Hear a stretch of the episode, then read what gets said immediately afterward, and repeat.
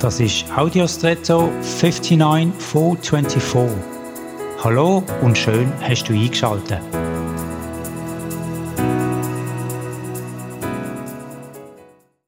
Es gibt die Redensart, dass man sich an letzten Strohhalm klammert. Angeblich kommt die Redensart aus der alten christlichen Seefahrt. Der Strohhalm schwimmt und wenn man einmal trinken ist, ist er quasi die letzte Chance, die letzte kleine Hoffnung, die einem vor dem Vertrinken retten sollte.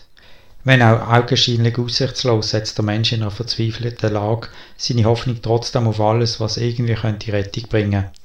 Vielleicht ist in einer analogen Form die fromme Variante von dem Not lehrt beten. Ich glaube fest, dass jeder noch so harte Atheist in einer wirklich dramatischen Situation anfängt beten. Ich glaube, dass es ein Reflex ist, den wir haben, ein gesunder Reflex. Ich denke hier auch an Notsituationen, die nicht zwingend einem selber betreffen, aber jemanden, den man sehr, sehr gern hat und wo man selber nur noch Hilflosigkeit und Ohnmacht erlebt. Klammerst du deine Hände um einen Strohhalm oder faltest du sie zum Gebet? Und jetzt wünsche ich dir einen außergewöhnlichen Tag.